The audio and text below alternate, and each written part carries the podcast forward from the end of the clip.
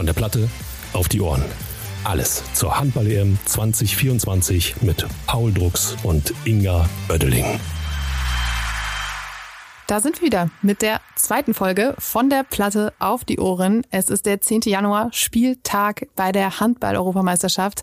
Es geht los und zwar direkt für die deutsche Mannschaft in Düsseldorf gegen die Schweiz mit dem Eröffnungsspiel. Und ähm, ja, 50.000, wir haben in der letzten Folge schon drüber gesprochen. Paul, was meinst du, ist der eine oder andere schon nervös? Da gehe ich von aus. Also wenn ich mir vorstellen würde, äh, da zu spielen äh, und da einzulaufen, glaube ich, dann hätte ich schon ein bisschen Ehrfurcht auf jeden Fall, äh, würde mich aber auch äh, riesig freuen. Wir wollen nachher ein bisschen darüber sprechen, was äh, so ein Spieltag mit sich bringt, was es da so für Rituale gibt und sowas. Aber ähm, erstmal wollen wir darüber sprechen, wer da denn heute Abend überhaupt auf der Platte steht. Äh, die deutsche Mannschaft ist äh, so ein bisschen ein Mix aus Routiniers und jungen Wilden. Alfred Gislason hat gesagt, er hat die Besten zusammengestellt, die er eben finden konnte, die fit waren. Und ähm, bei den Routiniers haben wir Andi Wolf, Kai Häfner, Patrick Grötzky. Bei den jungen Wilden haben wir fünf Turnierdebütanten. Das sind äh, Nils Lichtlein, David Späth, Renas Uskins, Justus Fischer und Martin Hanne. Für Martin Hanne ähm, ist es äh, nochmal quasi, glaube ich, eine größere Sache. Der hat äh, jetzt gegen Portugal bei den Testspielen seinen ersten Auftritt gemacht, davor noch nie dabei. Was hältst du von den Jungs? Ich glaube, die haben es äh, alle verdient, auf jeden Fall dabei zu sein, weil sie jetzt in ihren Verein nicht nur in dieser einen Saison, sondern vielleicht auch in den Saisons davor schon teilweise äh, ihre Leistung gebracht haben. Ähm, und von daher äh, für Alfred, glaube ich, äh, definitiv nicht nur irgendwie ein Plan C sind, sondern äh, da die vielleicht erfahreneren Spielern auch unterstützen können. Einen kennst du von den Jungs ganz besonders. Nils Lichtlein ist sein Teamkollege. Ähm, man nimmt ihn von außen so, als er ruhigen Genossen war. Ähm, ist das richtig oder versteckt er da so ein bisschen was? Ja, doch Nils ist, glaube ich, schon eher, zumindest auch bei uns eher manchmal der ruhigere und äh, der da, der da viel Wissen aufsaugen will, äh, der viel zuhört. Ähm, ich glaube dann, wenn er, wenn er mit seinen Kollegen unterwegs ist, dann ist er da aber auch nicht immer ganz so ruhig. Er hat in den letzten Monaten aufgefangen, was aufgefangen werden musste bei den Füchsen. Viele Verletzungen im Rückraum. Er war da, hat, äh, hat sich enorm weiterentwickelt, hat viel Aufmerksamkeit auf sich gezogen. Der Lohn war dann eben seine erste EM-Teilnahme. Was meinst du, hast du, hattest du Kontakt mit ihm? Wie, wie, wie geht's ihm? Ja, ich habe ein bisschen mit ihm geschrieben ähm, und ich glaube, er hat sich gut ins Team eingefügt, äh, fühlt sich ganz wohl und äh, wird sicherlich äh, dahinter Juri auch seine Spielanteile bekommen. Äh, Juri ist äh, natürlich die klare Nummer eins, ähm, was aber, glaube ich, für Nils auch völlig äh, okay ist und gut ist, dass er da, sage ich mal, so diese Rolle hat, ihn da zu unterstützen und dann einfach zu kommen, wenn, wenn er gebraucht wird.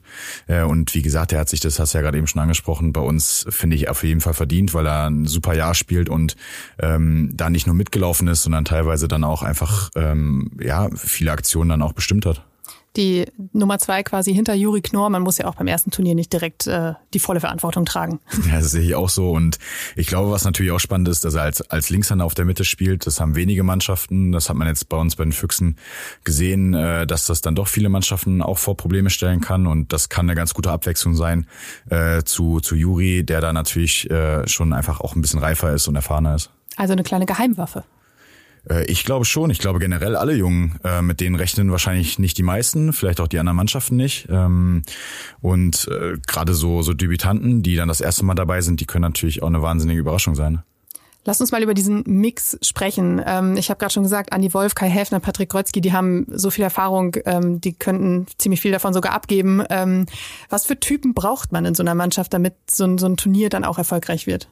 Ja, das sind, äh, glaube ich, augenscheinlich erstmal die alten Hasen, obwohl die auch alle noch gar nicht so alt sind, äh, wenn ich zum Beispiel an Hans denke bei uns. Ähm, aber äh, klar haben die die Rolle, glaube ich, die Jungen so ein bisschen an die Hand zu nehmen, auch so ein bisschen Ruhe zu, ver, zu verspüren und ähm, gerade auch in Momenten, wo es vielleicht nicht mal so so gut läuft, dann auch da zu sein, ne? mit ihren Leistungen, aber auch vielleicht abseits äh, im Training dann die Jungs mal an die Hand zu nehmen, äh, so ein bisschen die Richtung vorzugeben. Ähm, und ich glaube, dann kann so ein Mix aus bisschen älteren Spielern und dann so so jungen Willen, wie man gerne sagt, äh, auch auch sehr homogen sein und äh, so, so eine Mannschaft auch beleben. Wer hat dich als äh, junger Spieler an die Hand genommen?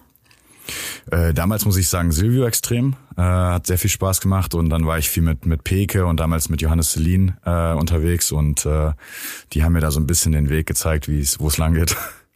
Silvio Heinevetter war ja auch noch im ähm, November war es, glaube ich, noch mit dabei. Jetzt äh, hat er Platz gemacht für David Speth, auch einer der Jungen, der im Sommer halt riesig aufgetrumpft hat bei der U21 WM, auch Weltmeister geworden ist. Ist auch eine spannendes, ein spannendes, ähm, ja, eine Zusammenstellung bei Andy Wolf und, und Speth, oder? Ich glaube, das matcht sehr gut, weil Andy ist für mich auch die klare Nummer eins da und ich glaube auch bei den bei den Jungs ähm, und damit kommt David, glaube ich, gut klar. Ähm, aber er hat auf jeden Fall gezeigt, dass er auch äh, die Spiele gewinnen kann. Nicht nur bei der U21 WM, sondern auch bei den Löwen hat er mit starken Leistungen auch überzeugt und hat sich den Platz auch verdient. Ähm, und er ist, glaube ich, ein Spieler, der die die Massen unheimlich mitnehmen kann. Ähm, er hat irgendwie was, dass er dass er da sowas versprüht, wenn er einen Ball hält, dass da alle Ränge mitgehen und äh, das kann gerade bei so einer Heim EM äh, ein unheimlicher Vorteil sein. Du kennst ähm, eigentlich fast alle, manche besser, manche vielleicht weniger gut, aber ähm, wer wer taugt denn da so als Spaßvogel, weil die braucht man ja auch.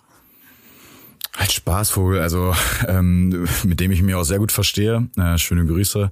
Äh, Timo hat immer einen lockeren Spruch auf den Lippen und nimmt das das Handballspiel noch nicht so zu ernst, was ihn glaube ich auch so ausmacht. Ähm, und ich glaube, da kann er schon öfters mal äh, den einen oder anderen Spaß bringen. Timo Kastening hat äh, im Vorfeld auch beim Sportinformationsdienst alle Spieler charakterisiert. Das war auch äh, sehr lesenswert. Ähm, ich habe was von einem Unterwäschemodel gelesen. Ich glaube, das war Sebastian Heimann, den er da charakterisiert hat. Äh, war sehr sehr spaßig. Ich glaube, das nimmt ihm auch keiner krumm, oder? Nee, also er ist super beliebt bei allen. Ähm, er trumpft ja nicht nur durch seine, durch seine Klasse auf dem Feld auf, sondern er ist einfach ein super Teamkollege, äh, mit dem man sich immer unterhalten kann und auf dem man auch immer zählen kann. Und äh, ich glaube, da ist Basti ihm auch nicht böse und äh, vielleicht so ein, ein Job nach der Karriere äh, hat er da schon mal so ein bisschen den Weg geebnet. Was warst du damals? Wo würdest du dich einordnen? Äh, beim Spaßvogel oder eher bei der ernsteren Fraktion?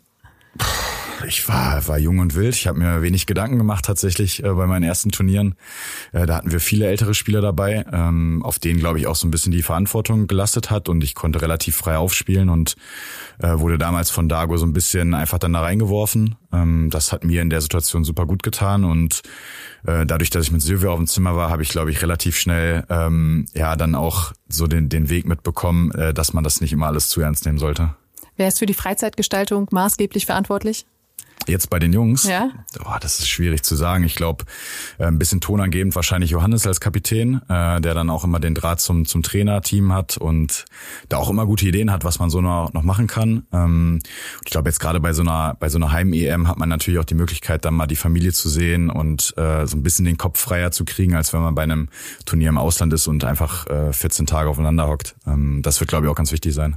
Vielleicht kann Johannes Goller sich auch noch ein bisschen Hilfe bei der U21 äh, bei den Weltmeistern holen, weil die waren, glaube ich, bei der WM im Sommer im Zoo zwischendurch mal. der Kölner Zoo ist sehr schön, äh, kann ich sagen. Äh, wirklich schön. Der Berliner Zoo natürlich auch. äh, es ist vielleicht noch ein bisschen kalt, um ins Zoo zu gehen, äh, weiß ich nicht. Aber ich glaube, in Berlin würde man auch noch andere Freizeitaktivitäten hinbekommen. Es gibt einiges, ja. Genau. wer ähm, kann Leistungsträger werden? Wer taugt als Überraschung? Es gibt ja wirklich ähm, ja viele, viele Fragen, die diese Mannschaft äh, noch so umtreibt. Ja, ich glaube auf jeden Fall, dass Andi hinten im Tor ein ganz wichtiger Faktor wird, ähm, der da auch so ein, so ein Vertrauen ausstrahlen muss ähm, und der ja auch auch der Abwehr dann so eine gewisse Sicherheit geben muss mit mit Julian und Johannes, die sicherlich da die Hauptlast äh, in, im Innenblock tragen werden. Ähm, und dann sind es, glaube ich, wirklich äh, Überraschungen wie zum Beispiel Justus, der, ähm, finde ich, eine sehr, sehr starke Saison spielt äh, in Hannover und der sich das absolut verdient hat und der da auch, ähm, glaube ich, ja, so einen frischen Wind reinbringt ähm, und das mit viel Herz macht, äh, genau wie David zum Beispiel. Ähm, aber da wird sicherlich die ein oder andere Überraschung geben, da bin ich mir sicher. Du hast den Innenblock gerade angesprochen mit äh, Julian Köster, der ist ja auch so ein, so ein Shootingstar eigentlich in den letzten Jahren so plötzlich aufgetaucht und ähm, ich glaube, Timo Kastening hat ihn als Teenie-Schwarm bezeichnet.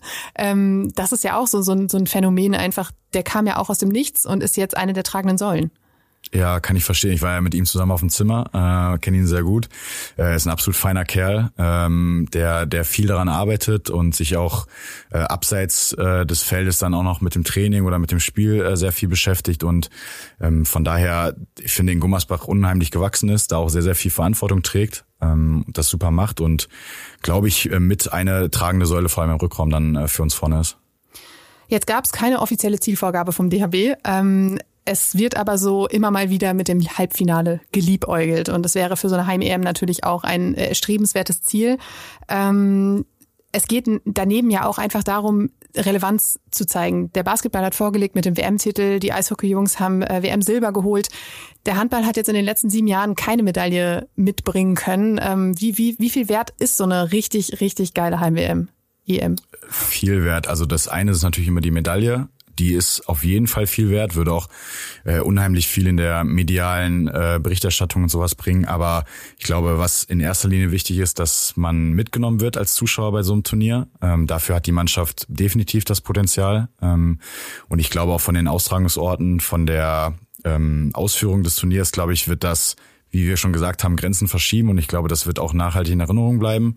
Aber nichtsdestotrotz, nichtsdestotrotz geht das nicht ohne sportlichen Erfolg. Und wenn man gesehen hat, dass die Basketballer Weltmeister geworden sind, sensationell, ähm, die Jungs vom Eishockey das jedes Jahr aufs Neue auch richtig, richtig gut machen und sich da so ein bisschen als Underdog immer gegen die Großen ähm, äh, durchsetzen oder beziehungsweise auch immer gut behaupten, ähm, sind wir so ein bisschen, glaube ich, auch schon im Zugzwang, uns da gut zu präsentieren, um so ein bisschen den Stand als Sportart Nummer zwei in Deutschland auch zumindest halten zu können.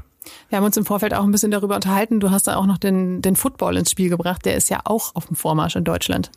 Absolut. Also die deutsche Liga ist natürlich bei Weib noch nicht so gut wie die äh, Liga in Amerika. Aber wenn man gesehen hat, was hier für ein Run auf die Tickets war für die, für die Deutschlandspiele, dann äh, wird das, glaube ich, über die nächsten Jahre schon immer mehr werden und davon wird auch die deutsche Liga profitieren und da äh, deshalb ist es noch wichtiger, dass wir uns als als Handballer gut präsentieren, weil äh, die werden auf kurz oder lang auch äh, immer wichtiger werden in, in Deutschland. Du hast in der ersten Folge schon darüber gesprochen, wie es ist, so ein Turnier im eigenen Land zu spielen. Letztes, ähm, nicht letztes Jahr, WM 2019 war unter anderem auch in Berlin. Ähm, da ist dann immer die Frage, gibt sowas so richtig Rückenwind oder ist es dann eher noch Druck, weil man das Gefühl hat, man muss sich erst recht richtig gut präsentieren? Na, es kommt, glaube ich, immer ganz stark drauf an, wie man in so ein Turnier startet. Ähm, ich habe es immer als Rückenwind empfunden, weil man, wenn man in die Halle reinkommt und so viele Deutschland-Fans sieht und die Stimmung aufsaugen kann, äh, einfach so elektrisiert ist, dass man äh, nicht anders kann, als 100 Prozent da reinzuwerfen und dann auch keine Schmerzen mehr hat oder äh, auch nicht müde sein kann. Ähm, aber klar, wenn man vor im, im Eröffnungsspiel vor 50.000 Leuten spielt und es vielleicht nicht so läuft, wie man sich das ausgemalt hat am Anfang, ähm, dann wird so ein Stadion irgendwann auch relativ groß und man kommt dann natürlich irgendwann auch ins Nachdenken und äh, wir wissen alle, wie so ein Turnier laufen kann, wenn man vielleicht das erste Spiel nicht so gut macht. Ähm, und dann kann das auch schnell zum Druck werden. Aber ich glaube, wie gesagt, die Mannschaft hat das Potenzial, die Zuschauer mitzunehmen und diesen Rückenwind dann auch äh, zu genießen. Handball im Fußballstadion ist halt eben auch eher ein seltenes Phänomen. Da muss man sich wahrscheinlich auch erstmal dran gewöhnen. Ja, das kennt ja keiner von uns. Also wir kennen alle irgendwo vor vielleicht 10.000 Leuten zu spielen. Die einen haben schon mal vor 20.000 Leuten gespielt. Gibt auch ein paar im Team. Äh, aber es hat ja auch niemand äh, vor 50.000 Leuten gespielt. Das hat es noch nie gegeben. Das wird es wahrscheinlich so schnell auch nicht wiedergeben. Äh, und ein Fußballstadion funktioniert, glaube ich, auch noch ein bisschen anders als eine Handballhalle ähm, auch von der Akustik her. Ähm, und für Handballfans wahrscheinlich auch ein bisschen ungewohnter als für, äh, für Fußballfans äh, so ein Stadion. Von daher wird das, glaube ich, relativ spannend. Aber ich bin mir sicher, dass die, die Organisatoren da äh, ja einiges dafür gegeben hat, dass da eine gute Stimmung sein wird. Apropos organisatorisch, lass uns nochmal auf diesen Spieltag gucken. Ähm, es ist, äh, ja, die Folge hier erscheint morgens um sechs. Äh, ist da schon jemand wach von den Jungs? Um sechs wahrscheinlich nicht, aber ich glaube, die Familienväter sind so ab sieben, halb acht bestimmt dann auf jeden Fall wach. Also es gibt immer ein paar Frühaufsteher, die schon äh, das Frühstück vor dem Frühstück genießen. Äh, und so, ich sag mal, die, die, die Jungen und die wahrscheinlich keine, keine Väter sind, die kommen dann meistens irgendwann um neun oder um zehn runter und, und frühstücken dann. Es ist ja auch so, das Spiel wird um 20.45 Uhr, übrigens live bei Dein und im ZDF ähm, angepfiffen. Das ist ja eine Uhrzeit, zu der der ein oder andere schon wieder auf dem Sofa liegt und sich erholt vom Tag. Ähm, da müssen, muss aber eben die Leistungsspitze erreicht werden, volle Energie. Wie strukturiert man dann seinen Tag, damit das auch funktioniert? Ja, ich glaube, die, die Jungs werden sicherlich irgendwo im Vormittag so ein kleines Warm-up machen und so ein bisschen aktivieren, dass man einfach nicht den ganzen Tag gar nichts macht und nur rumliegt oder vielleicht in der Stadt ein bisschen unterwegs sind, ähm, sowas in der Art. Dann wird sicherlich gutes Mittag geben, einen ordentlichen Mittagsschlaf. Äh, den kann man aber in der Regel auch nicht immer so machen, weil man natürlich auch schon ans Spiel denkt und nervös ist. Also ich, ich zumindest. Ähm, von daher fällt er meistens relativ kurz aus und dann muss man sich irgendwie ein bisschen, bisschen wach halten einfach. Aber wenn man ehrlich ist und man weiß, man spielt vor 50.000 Leuten, ähm, dann kann man auch gefühlt in Nacht nicht geschlafen haben und ich glaube, die Jungs werden trotzdem fit. Hattest du irgendwelche bestimmten Rituale oder hast du bei deinen Teamkollegen irgendwelche Rituale bemerkt, die so am, am Spieltag sein mussten? Ich hatte so einen gewissen Ablauf, so ungefähr vom Essen und dass ich mich dann hingelegt habe und so, dass es für mich ganz gut gepasst hat. Aber da habe ich auch jetzt nicht auf die Minute geachtet. Ähm, aber klar, es gibt Jungs, die erst den linken Schuh anziehen, dann den rechten oder andersrum. Äh, da müssen die Socken irgendwie auf der gleichen Höhe sein oder was weiß ich. Da hat schon jeder irgendwo seinen speziellen, äh, seinen speziellen Rhythmus, den er irgendwie durchzieht vorm Spiel. Und manchmal entwickelt sich auch während so, so einem Turnier so ein eigener Rhythmus, ähm, dass das im ersten Spiel zum Beispiel gut funktioniert hat und dann wird das fortgeführt. Ähm, das ist in der Regel auch immer so. Du hast vorhin schon gesagt, gutes Mittagessen. Es muss ja dann später auch nochmal was gegessen werden. Äh, wie lang vorm Spiel soll das sein, damit nicht äh, noch alles schwer im Magen liegt, wenn es losgeht? Ja, ich glaube, wir haben immer so knappe vier Stunden so eingerechnet, dreieinhalb vielleicht, ähm, mit so einer größeren Mahlzeit und dann vorm Spiel vielleicht nochmal irgendwie was kleineres, Banane, da liegen meistens irgendwie Salzstangen, äh, kleine Riegel oder sowas. Dann gibt's nochmal so einen Energy Drink, ähm, ja, sowas. Und was ist jetzt die große Mahlzeit? Was, was war das Lieblingsessen? ja, wir haben eigentlich oft eine große Auswahl gehabt. Ähm, ganz klassisch natürlich Nudeln Bolognese oder sowas. Äh, das ist meistens immer dabei. Deshalb kann man das auch irgendwie zu Hause dann nicht mehr sehen. ähm, ja, aber dann sind es auch, was weiß ich, Kartoffeln und ein, ein Stück Fleisch, äh, meistens Pute, Hähnchen oder sowas, Gemüse. Also nichts, was jetzt irgendwie ganz, ganz schwer im Magen liegt und was genügend Kohlenhydrate bringt, um das aufzufüllen. Damit wissen wir, im Hause Drucks gibt es kein Spaghetti Bolognese mehr. Oh, ist schon seit bestimmt zehn Jahren nicht. Und das tut mir ein bisschen leid für deine Tochter. Nein, die kann die gerne essen. Dann mache ich, mach ich ihr eine, aber ich esse keine Nudeln Bolognese mehr. ja, ähm, dann geht's irgendwann in die Halle, ähm, bisschen Warm-up. Da kann man ja schon mal auch so ein bisschen auf dem, auf dem Feld schnuppern, wie wie es so wird. Ähm, steigt da bei dem einen oder anderen nochmal so richtig die Nervosität? Hast du schon mal erlebt, dass jemand in der Kabine so richtig abgegangen ist oder ähm, geht's hält's bei allen sich in Grenzen? Na, ich glaube, es kommt schon auf den Spielertypen drauf an. Manche sind ein bisschen in sich gekehrter und können das vielleicht auch ein bisschen irgendwie besser abschütteln oder zeigen es nicht ganz so. Der andere, der macht sich schon 20 Minuten vorher warm, bevor das Warm-up überhaupt losgeht und ist wahrscheinlich schon total nervös und muss irgendwie mit der Energie irgendwo hin. Ähm, aber klar, wenn du vor 50.000 Leuten spielst und das auch das erste Mal machst, äh, dann ja, äh, weißt du auch noch vorher wahrscheinlich nicht, wie du reagierst. Wir wissen es alle nicht. Wir werden alle gespannt darauf schauen, was das äh, heute Abend gibt, wie sich die Deutschen im ersten Spiel dieser EM schlagen. Und ähm, damit würde ich sagen, sind wir durch für heute. Wir wünschen euch einen äh, schönen Tag, ein gutes Spiel heute Abend. Viel Spaß beim Zuschauen. Vielen Dank fürs Zuhören und bis morgen. Von der Platte auf die Ohren. Alles zur Handball-EM 2024 mit Paul Drucks und Inga Oeddeling.